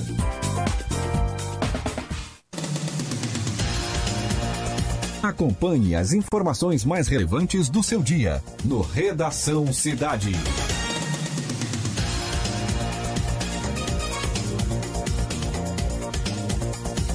18 horas e 9 minutos, estamos de volta com o programa Redação Cidade nesta terça-feira, 11 de fevereiro de 2020, aqui na Rádio Cidade em Dia. Você participa e interage com a nossa programação. Meu amigo Lucas Pacheco mandou uma mensagem aqui é, dizendo que o nome do santo, Luiz Inácio Lula da Silva, brincadeira feita aí pelo Vânio Bosley, seria Luiz 51. Acabou falando aqui o Lucas Pacheco, um abraço para ele ligado na rádio Cidade em Dia. E agora vamos falar de economia aqui dentro do programa Redação Cidade. Economia sem mimimi para entender o mercado financeiro. Richard Guinzani, boa tarde, amigo. Boa tarde, Fabrício. Boa tarde, amigos Redação Cidade. Eu vou dar uma ideia agora também para ti, Fabrício. Vamos fazer o café com economia. Opa! Eu acho que a gente tem que fazer mais um horário com, com aproveitando a ideia do nosso amigo ouvinte Eduardo Baesso lá, que está tomando um cafezinho com pão com, com manteiguinha. Rapaz, e é... vamos fazer um café economia direto da casa dele. Uma ideia interessante, eu acho que o tomara que o Eduardo goste da ideia, né? Eu ia, dizer, eu ia dizer, Café viu? da tarde é uma delícia, né? Rapaz, esse cafezinho da tarde, se tu me falar café com economia, não me aparecer amanhã aqui com um pãozinho de queijo, rapaz. Tu não me provoca, Richard, que dá fome não nesse dá horário. ideia, Fabrício, não dá ideia, Fabrício. Interessante hoje o mercado eh, de ações, o mercado cambial, Fabrício. Depois de chegar, de, de, de, de ficar abaixo né, dos R$ 4,30, o dólar voltava a subir eh, contra o real ainda nessa terça-feira. Fechou em alta até, né? Com os agentes do mercado dividindo as, as atenções eh, ante o discurso né, do presidente do Federal Reserve, né, Jeremy Powell, né? E os sinais de impacto reduzido do coronavírus sobre a economia da China, né? Essa semana, o que está acontecendo lá, as fábricas, as empresas chinesas retornaram atividades depois eh, da pausa para o feriado, que foi do feriado do ano novo lunar chinês, né?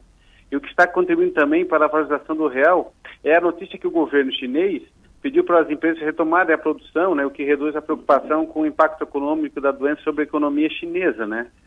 Ah, o movimento de fraqueza do dólar nos mercados globais, Fabrício Amigos, Redação Cidade, ah, se espalhava para o Brasil também, né, segundo informações eh, internacionais, né.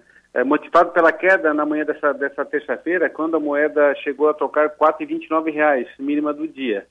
Aqui no nosso cenário doméstico, Fabrício, os mercados estavam atentos à ata da reunião do, da política monetária eh, do Copom, né, eh, divulgada nesta terça-feira, em que o Banco Central indicou uma pausa nos cortes da Selic a mínimas históricas, né. Ah, o câmbio ah, ficou em alta de 0,13 a R$ 4,32.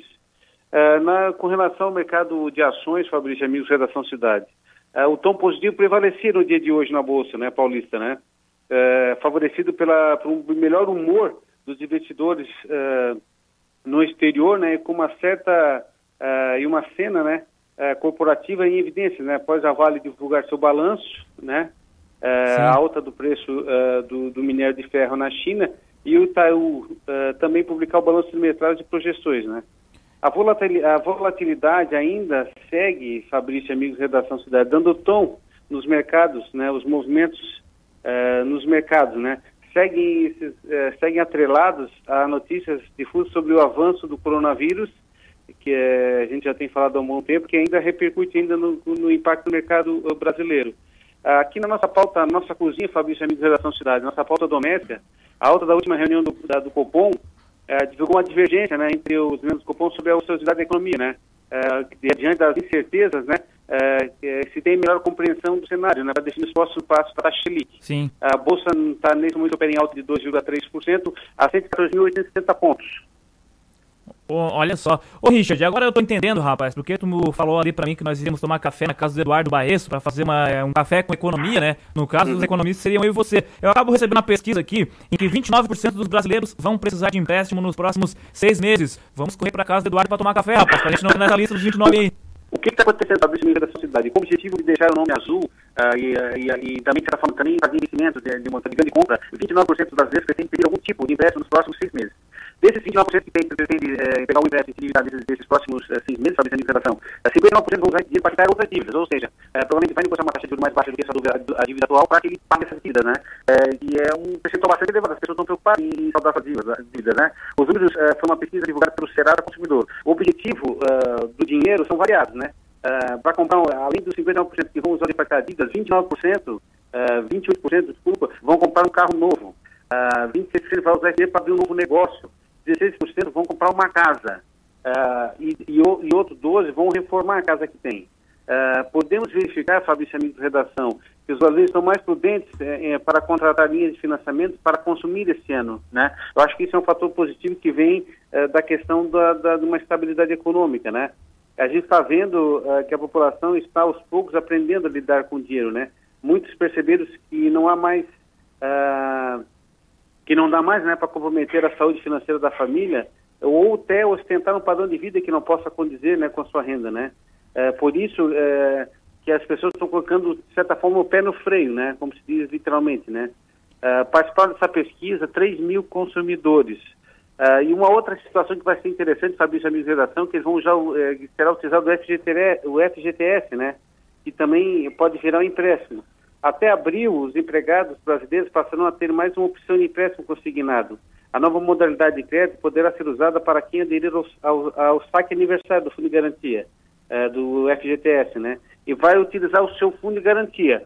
O que, que é importante? Esses empréstimos, com, com, essa garantia do fundo do, do, FGTS, Fabrício, a tendência é que a taxa fique menor ainda, porque já as pessoas é, vou, vou, encarar como consignado. Consignado é uma coisa que, que é vinculada direto e é debitado né, do, do, do, do, do trabalhador. Então a tendência uh, de uma previsão de, de inadimplência é baixa, então a tendência é que esse juro também diminua, né?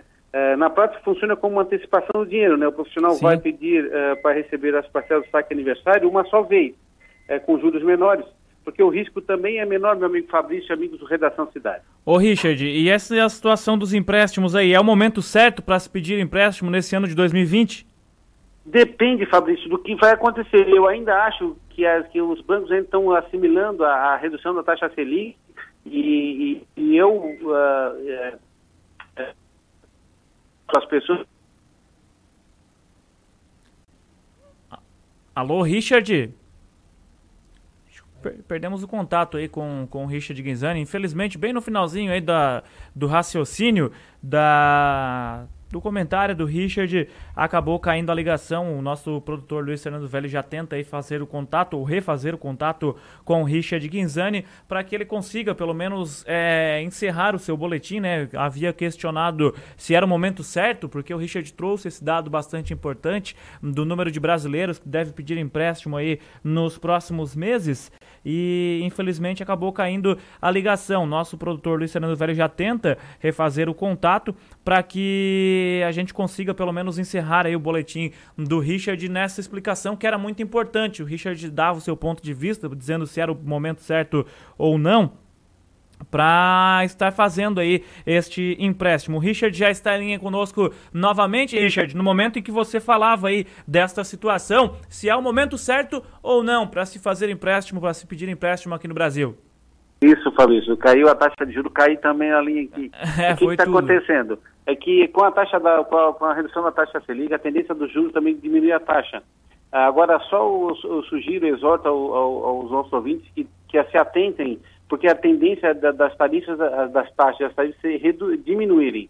Agora, pode ser que o banco demore um pouco a, a fazer esse desdobramento para a questão ah, da, da diminuição da taxa de juros. Mas você pode fazer uma pesquisa, e isso está bem explícito. Hoje, o- que é mais importante nesse tempo, Fabrício, que eu estou achando interessante em relação à educação financeira e às pessoas, é a questão, sabe, buscando mais informação e estão querendo entender qual, qual é a, o- a- a taxa de juro aplicada, o custo efetivo da transação, porque isso também influencia muito no valor da parcela eh, das pessoas que vão adquirir. Então, desde que seja, como a maioria das pessoas que fizeram nessa pesquisa, que para, para, para pagar dívidas, né, e o juro ser menor do que a dívida que ele tem, isso é, é, é vantajoso, senão não faça. Tá certo. Richard, um abraço, até amanhã. Obrigado, Fabrício, abraço, amigo, abraço a todos amigos do Redação Cidade. Valeu, aí portanto, Richard Guinzani trazendo dicas de economia aqui dentro do programa Redação Cidade. E esse ano de 2020 é um ano de eleições, eleições municipais, onde ah, o cidadão brasileiro irá, irá eleger aí o prefeito de sua cidade, os vereadores de seu município. E a gente tem uma reportagem do nosso colega Eduardo Maciel falando sobre o título de eleitor, por isso vamos ouvir Eduardo Maciel novamente aqui no programa. Para eleitor regularizar título termina em maio. Quem não tiver em dia com um documento não poderá votar nas eleições. Os cidadãos que tiverem o título de eleitor cancelado têm até o dia 6 de maio para regularizar a situação. Após o prazo, quem não estiver em dia com o documento não poderá votar nas eleições municipais de outubro, quando serão eleitos prefeitos, vice-prefeitos e vereadores nos 5.568 municípios do país. No ano passado, 2,4 milhões de títulos foram cancelados porque os eleitores deixaram de votar e justificar a ausência por três eleições seguidas. Para a Justiça Eleitoral, cada turno equivale a uma eleição. Para regularizar o título, o cidadão deve comparecer ao cartório eleitoral próximo à sua residência, preencher o requerimento de alistamento eleitoral e apresentar um documento oficial com foto. Além disso, será cobrada uma multa de R$ 3,51 por turno que o eleitor deixou de comparecer. O prazo para fazer a solicitação termina no dia 6 de maio, último dia para a do título e alteração de domicílio eleitoral antes das eleições. Além de ficar impedido de votar, o cidadão que teve o título cancelado fica impedido de tirar passaporte, tomar posse em cargos públicos, fazer matrícula em universidades públicas, entre outras restrições. A situação de cada eleitor pode ser verificada. A situação de cada eleitor pode ser verificada no site do Tribunal Superior Eleitoral. O primeiro turno será realizado no dia 4 de outubro. Se necessário, o segundo turno será no dia 25 do mesmo mês. Cerca de 146 milhões de eleitores estarão aptos a votar. As informações são da Agência Brasil. Repórter Eduardo Maciel para o Grupo Catarinense de Rádio. Tá aí, portanto, Eduardo Maciel trazendo informações aí para nosso para nosso ouvinte aqui na Rádio Cidade em Dia, para aqueles que estão sintonizados aí através do FM 89,1 e que nos acompanham também pelos nossos canais, pelas nossas plataformas digitais, como por exemplo o YouTube e também o Facebook, youtube.com/barra Rádio Cidade em Dia ou facebook.com/barra Rádio Cidade em Dia. Nestas ferramentas você acompanha aí o programa Redação Cidade, inclusive com imagens do estúdio da Rádio Cidade em Dia. No YouTube é muito fácil, viu? Eu gosto bastante desta ferramenta porque você consegue acompanhar aí a programação até aqueles mesmos programas que já se encerraram. Por exemplo, A Casa é Sua, que vem antes aí do Redação Cidade, você pode acompanhar até o A Casa é Sua de ontem. Ah, perdi uma entrevista, Fabrício, quero acompanhar ah, um músico que participou do programa de ontem na Casa é Sua. Tem como? Tem, é fácil. Vai no canal do YouTube, youtube.com barra Rádio Cidade em Dia e ali você fica bem informado. Tem todos, ah, todos os programas ali bem organizados, com seus nomes, com suas datas e assim você também participa aí com a gente na nossa programação e acompanha, não perde nada do que se passa na Rádio Cidade em Dia. No Facebook, a Rosane Andrade deixou aqui o seu boa tarde participando com a gente também do nosso programa, então você pode participar além disso aqui na Rádio Cidade em Dia, deixando o seu comentário, a sua curtida, o seu compartilhamento. E, e é claro, que você fica muito bem informado na nossa programação facebook.com barra rádio Cidade em Dia ou youtube.com barra rádio Cidade em Dia. Você, é claro, faz parte, deixando a sua sugestão de pauta, sua crítica, enfim, faça parte da nossa programação aqui no FM 89,1 e também nos acompanhando pelas nossas plataformas digitais. Agora são 18 horas com mais 23 minutos.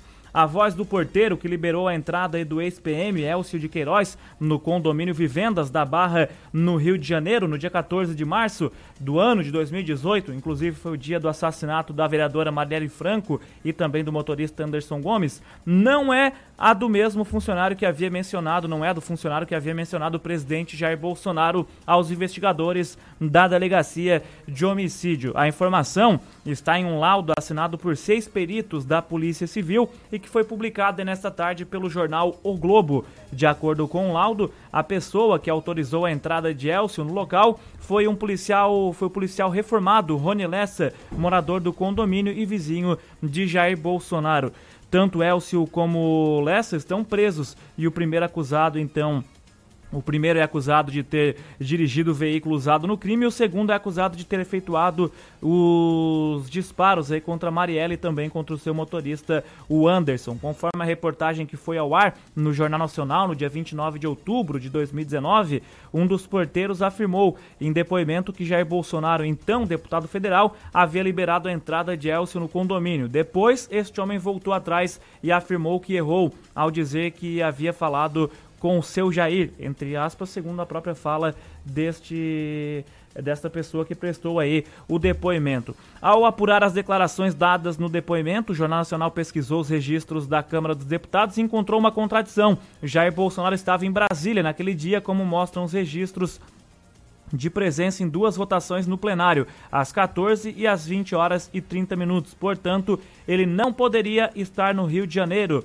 Em novembro, a Polícia Federal abriu um inquérito para investigar o depoimento do porteiro e a investigação apura se o porteiro cometeu crimes de obstrução de justiça falso testemunho e também denunciação caluniosa contra o presidente ou então presidente da República. Agora, o laudo da Polícia Civil, assinado aí por seis peritos, confirmou então que outro funcionário havia interfonado naquele dia para Lessa e não o porteiro que havia dado depoimento envolvendo Jair Bolsonaro. Segundo o documento ao qual o Globo teve acesso, não há indícios sugestivos de edição fraudulenta no disco rígido HD analisado que contém registros do sistema de gravação do interfone. O G1 esteve nesta manhã no condomínio de Lessa e Bolsonaro e tem onde eles têm residência e onde o porteiro que deu depoimento trabalha, mas foi informado que o homem não estava mais no local.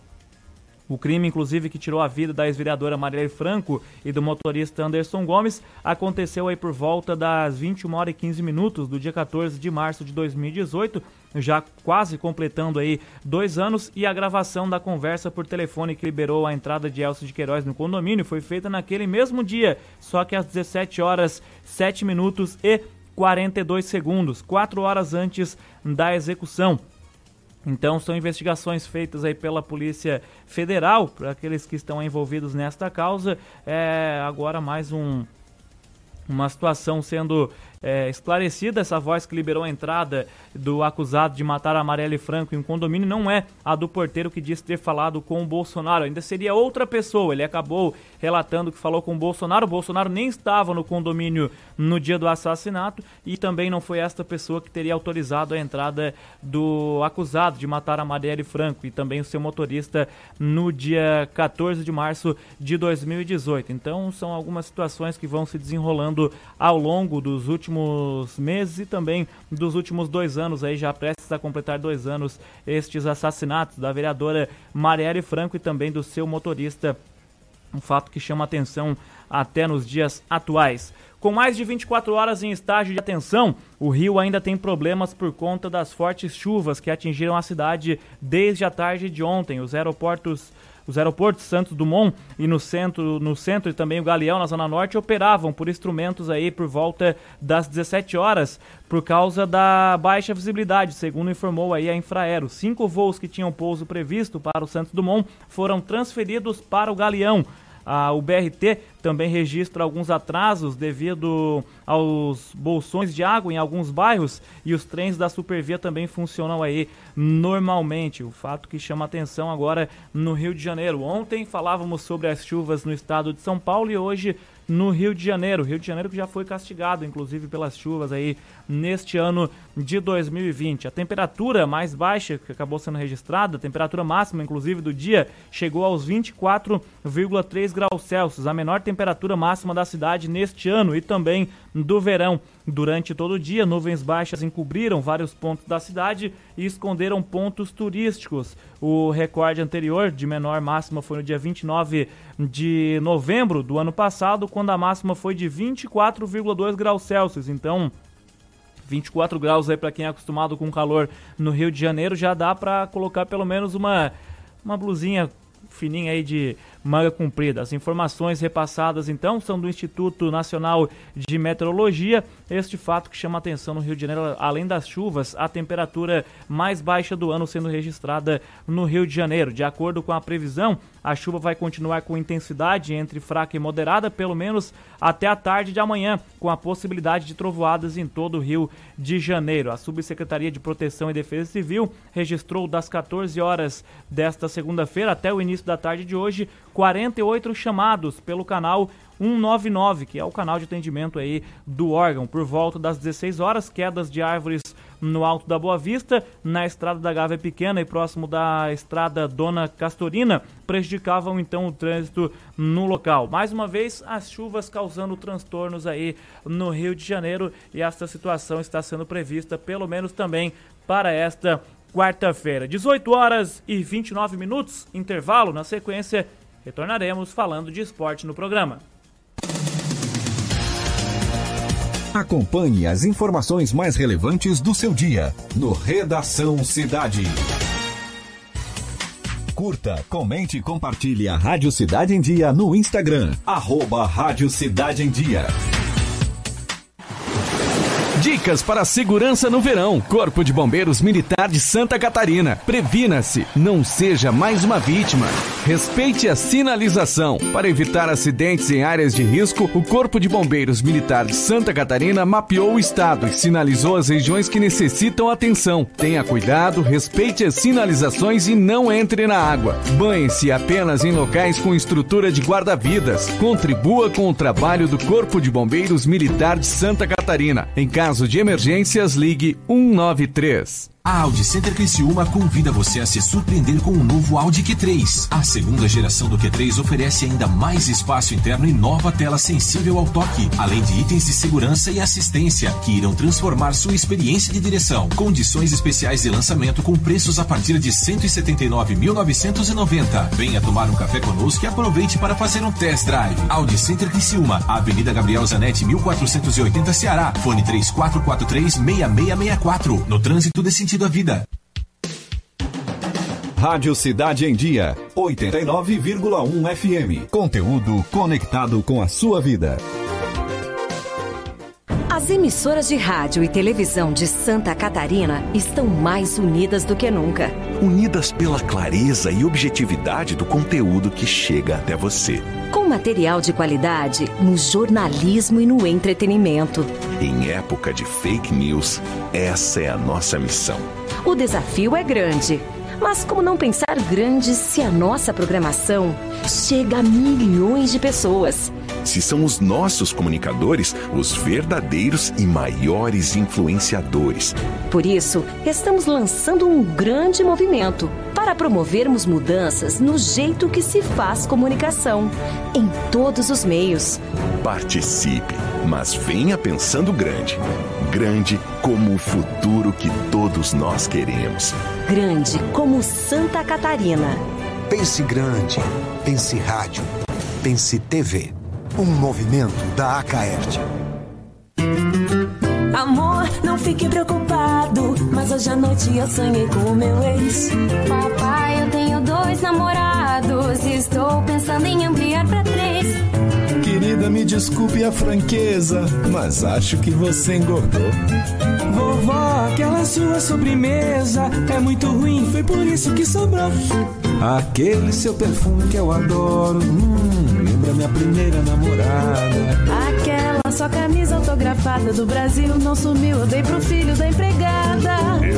Uso seu batom e seus vestidos sempre que você está dormindo. A cada dez vezes que a gente namora, em oito delas acabo fingindo. Tem muitas coisas que a sua família não precisa saber. Mas se você é doador de órgãos, isso você tem que informar. Seja um doador, avise sua família. Uma campanha da APAR.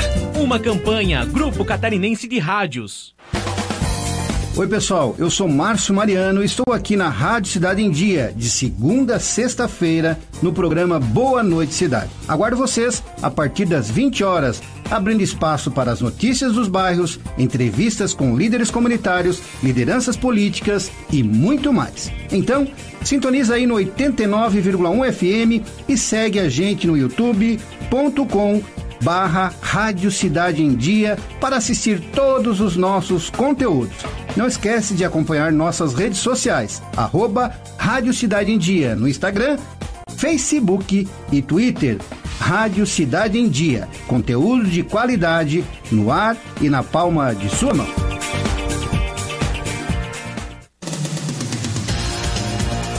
Acompanhe as informações mais relevantes do seu dia no Redação Cidade.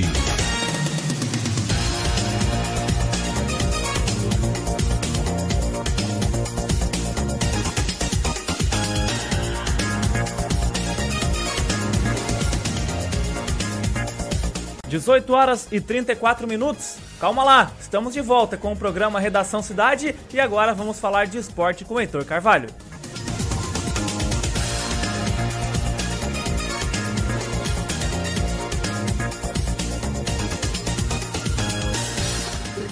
Viu? Segura na linha aí, Heitor. Segura na linha aí que a gente vai trazer informações do esporte pra ti. A Sharon tá preparando a nossa vinheta, porque o Heitor não entra, ele tem que entrar com o hino. É igual o jogador do Criciúma, ele tem que jogar e antes de entrar em campo ele tem que passar pelo hino nacional, tem que virar música e aquela música que chama aí o programa Redação Cidade. E o Heitor Carvalho, ele traz o esporte aqui no programa e se ele traz esporte tem que ter vinheta. Esporte em Dia, em cima de todos os lances. Sim, Heitor Carvalho, este é o hino que te anuncia aqui no programa Redação Cidade. E é claro que você fala de esporte. Boa tarde, amigo. Boa tarde, Fabrício. Estava me sentindo naquela hoje, hoje sim, hoje sim, hoje não.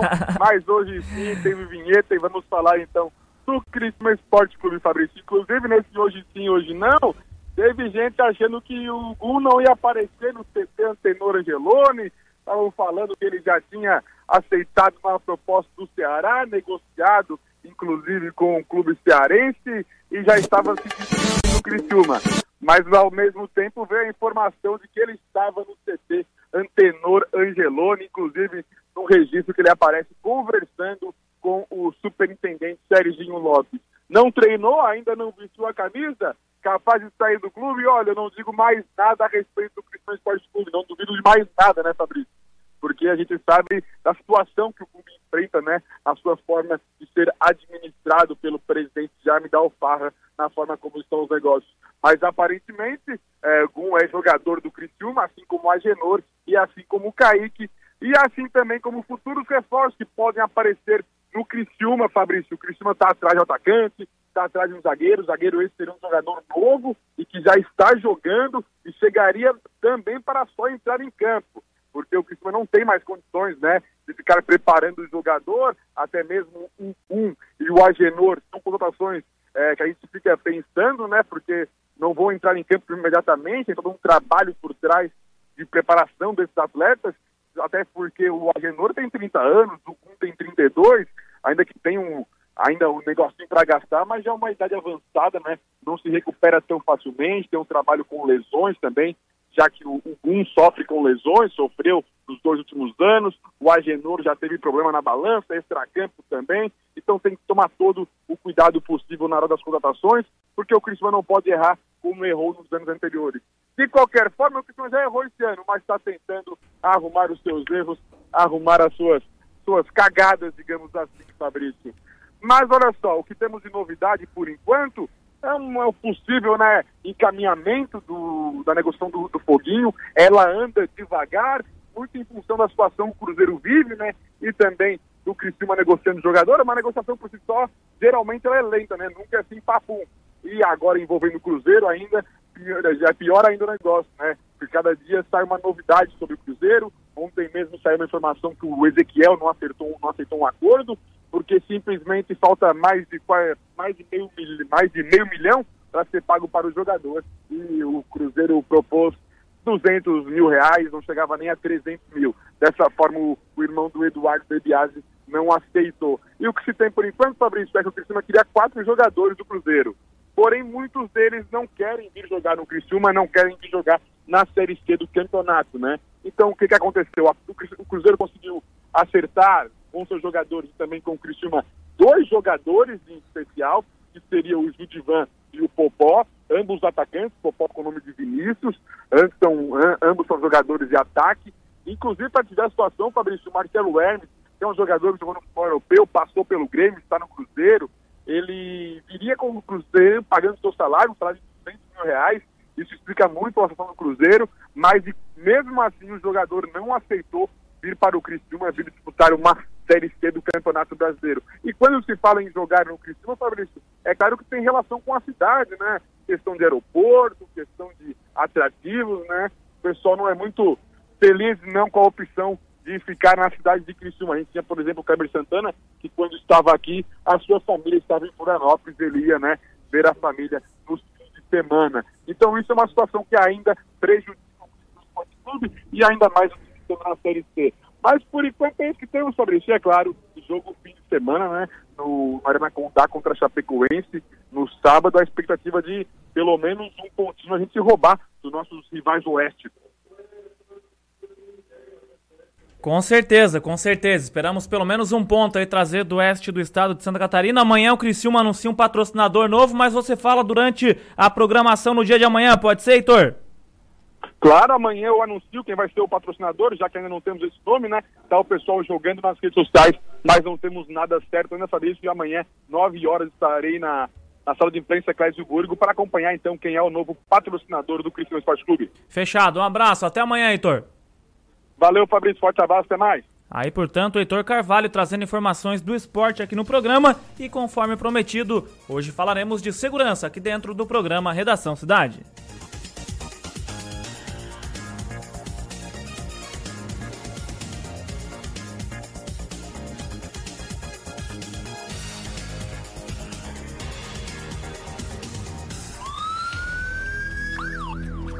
Cidade Segura. Informações e dicas para sua proteção. E quem dá e quem dá dicas de segurança aqui dentro do programa Redação Cidade é o comandante da 6 Região de Polícia Militar, Coronel Cosme Manique Barreto. Boa tarde, comandante, tudo bem? Boa tarde, boa tarde, senhores ouvintes da Rádio Cidade em Dia e também aqueles que estão nas plataformas digitais. Quais as dicas de hoje, comandante? Bem, é, existem vários golpes na praça, é, muitas vezes por ligação, falso, é, ligações, falso sequestro, é, falso carro é, com problemas mecânicos nas rodovias e também a, a, ligação dizendo que é de um banco, pedindo dados da conta e, e conseguem pegar esses dados e até e até a própria senha do banco e, e com isso fazem retirada de todos os valores que tem na conta. Então a gente recomenda para todos os ouvintes para desconfiar sempre. Infelizmente essa é uma das realidades. Desconfiar sempre. Se alguém verifique quando for atender uma ligação, é, se é aquele número realmente é o número que você tem é, de alguém. Por exemplo, você tem conta num determinado banco, tem um número é, é, do funcionário que lhe atende, que normalmente lhe atende, tem um número salvo. É, número tal, banco tal, fulano. É, não fazendo aquele número, desconfie. Né? Às vezes também quando vem ligações de falso sequestro, de, de parentes com carro parado, quebrado na, na, na rodovia, verifica sempre o número. Normalmente esses golpes são ligações de telefones é, é, de números que não são da nossa região, fogem da cidade de Criciúma, não são. 011 São Paulo, 021 é, Rio de Janeiro, é, Minas também tem muitas ligações, Pernambuco. Então, verificar, e normalmente quando é no celular, é, ele tem uma facilidade que às vezes ele diz da cidade onde está sendo ligado. Hoje à tarde mesmo, eu recebi uma ligação que veio do interior de São Paulo, Presidente Prudente. Aparecia na tela do celular Presidente Prudente. Já desliguei, porque não conheço ninguém de Presidente Prudente, não sei de nenhum parente meu em Presidente Prudente, então 99,9% vai ser golpe. Se, se alguém lá em Presidente Prudente querendo falar realmente comigo, vai me mandar um WhatsApp, vou verificar né, que essa pessoa quer falar comigo. Então, eu aconselho a todos, uma recomendação de polícia. Ligou, você não conhece o número no seu celular? Você não conhece? Se é aqui 048, que é da nossa região, atenda, verifique, mas nunca diga quem é você. Se a pessoa. Ah, quem é que está falando? Por favor, você quer falar com quem e quem é que está ligando para esse número aqui que eu estou atendendo agora? Né? Não chega dizendo seu número, não fale nome de filho se você não conhece a pessoa, de sobrinhos, porque a partir daí eles vão usar para te envolver num falso sequestro, num comunicado de carro que está parado na, na BR-101, dizendo que quebrou e que precisa de dinheiro para pagar a conta e que esqueceu o cartão em casa, o talão de cheque em casa, e a única pessoa foi você que ligou. E ele se diz que é seu sobrinho, né? Ah, que é o sobrinho fulano, e e no final, naquele momento de nervosismo, a pessoa erra e pode até é, depositar o dinheiro. E também, o mais grave que tem é esse, que são, que dizendo que são de uma agência bancária, que você tem a conta e consegue pegar a sua, as suas senhas. Não passe para ninguém, não passe para ninguém. Não, não vou passar a minha senha, desligue o telefone, desligue o telefone, porque muitas vezes parece que a sua ligação caiu, que a ligação da pessoa caiu e que está sendo ligado por outro número, não.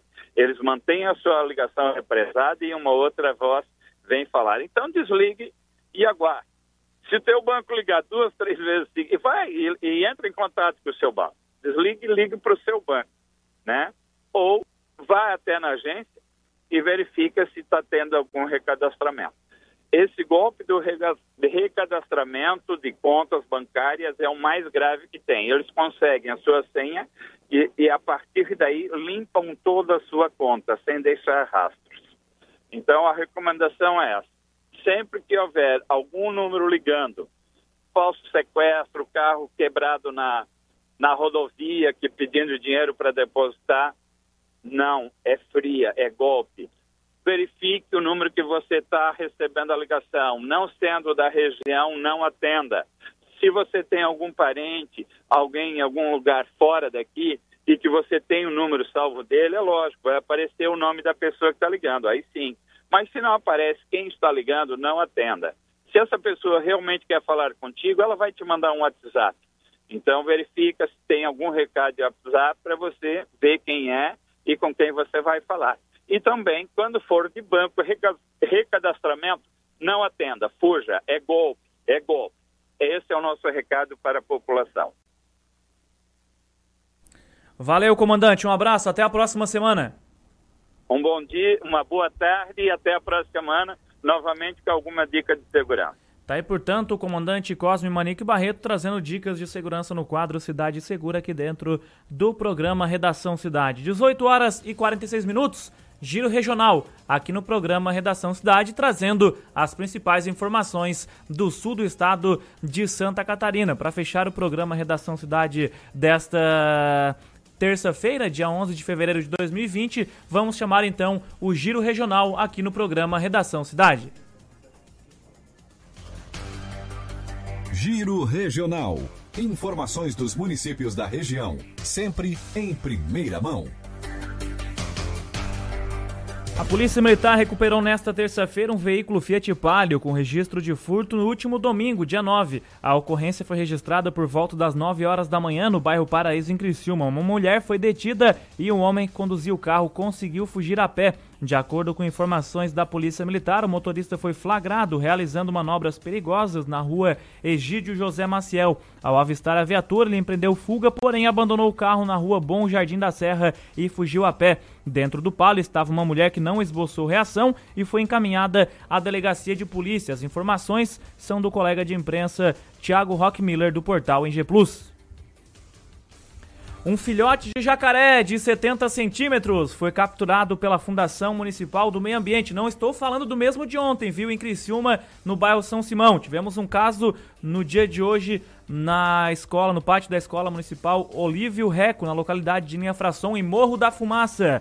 O animal foi localizado por um servidor da prefeitura durante atividades de limpeza e manutenção da escola, visando o início do ano letivo. Ele estava em meia vegetação em uma área alagada pelas chuvas, pela água das chuvas aí dos últimos dias, e a sua captura também contou com o auxílio da Secretaria do Sistema de Infraestrutura, que precisou drenar o local para garantir o recolhimento seguro do jacaré e segurança das pessoas envolvidas. Confesso que estou com medo de sair na rua, viu? Ontem já tivemos um caso em Criciúma.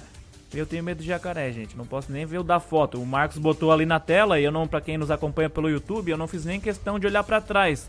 O jacaré ontem achado aí é, no município de Criciúma e hoje em Morro da Fumaça. Dois filhotes de jacaré. Inclusive ontem a presidente Annie Kessling, através de nota emitida aí pela DECOM, pelo Departamento de Comunicação da Prefeitura de Criciúma, acabou deixando aí como uma dica para que as pessoas fiquem atentas, porque se estava um jacaré filhote, obviamente que a mãe deve estar por perto. Então as pessoas aí que encontraram esse jacaré precisam ficar atentas nesta situação. Na madrugada de hoje, na BR-101 em Garopaba, policiais rodoviários federais apreenderam 34 mil maços de cigarros contrabandeados do Paraguai.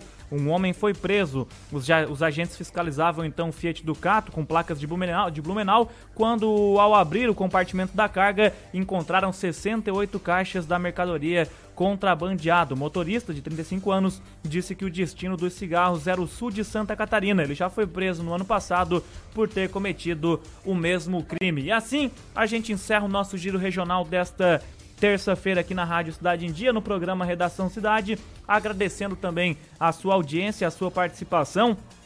Vamos encerrando o programa Redação Cidade por aqui. Na sequência, vem o Pastor Telmo com o programa 5 Minutos por Deus. Depois, Beatriz Formanski 5 minutos com Deus. Depois Beatriz Formanski com o programa atual. E é claro que você fica bem informado aqui na Rádio Cidade em Dia. Não sai daí, viu? Permaneça sintonizado no FM 89,1. Permaneça conectado nas nossas redes sociais e fique bem informado dentro da Rádio Cidade em Dia. Fiquem todos com Deus, que aqui eu vou com ele também. Um abraço, tchau, até amanhã. Fechamos a conta de mais um dia cheio de notícias. Fique conectado com a gente nas nossas redes sociais e fique por dentro de tudo o que acontece. Até a próxima edição do Redação Cidade com Heitor Carvalho e Fabrício Júnior. Oferecimento: Unesc. Matrículas abertas. Formação e inovação para transformar o mundo.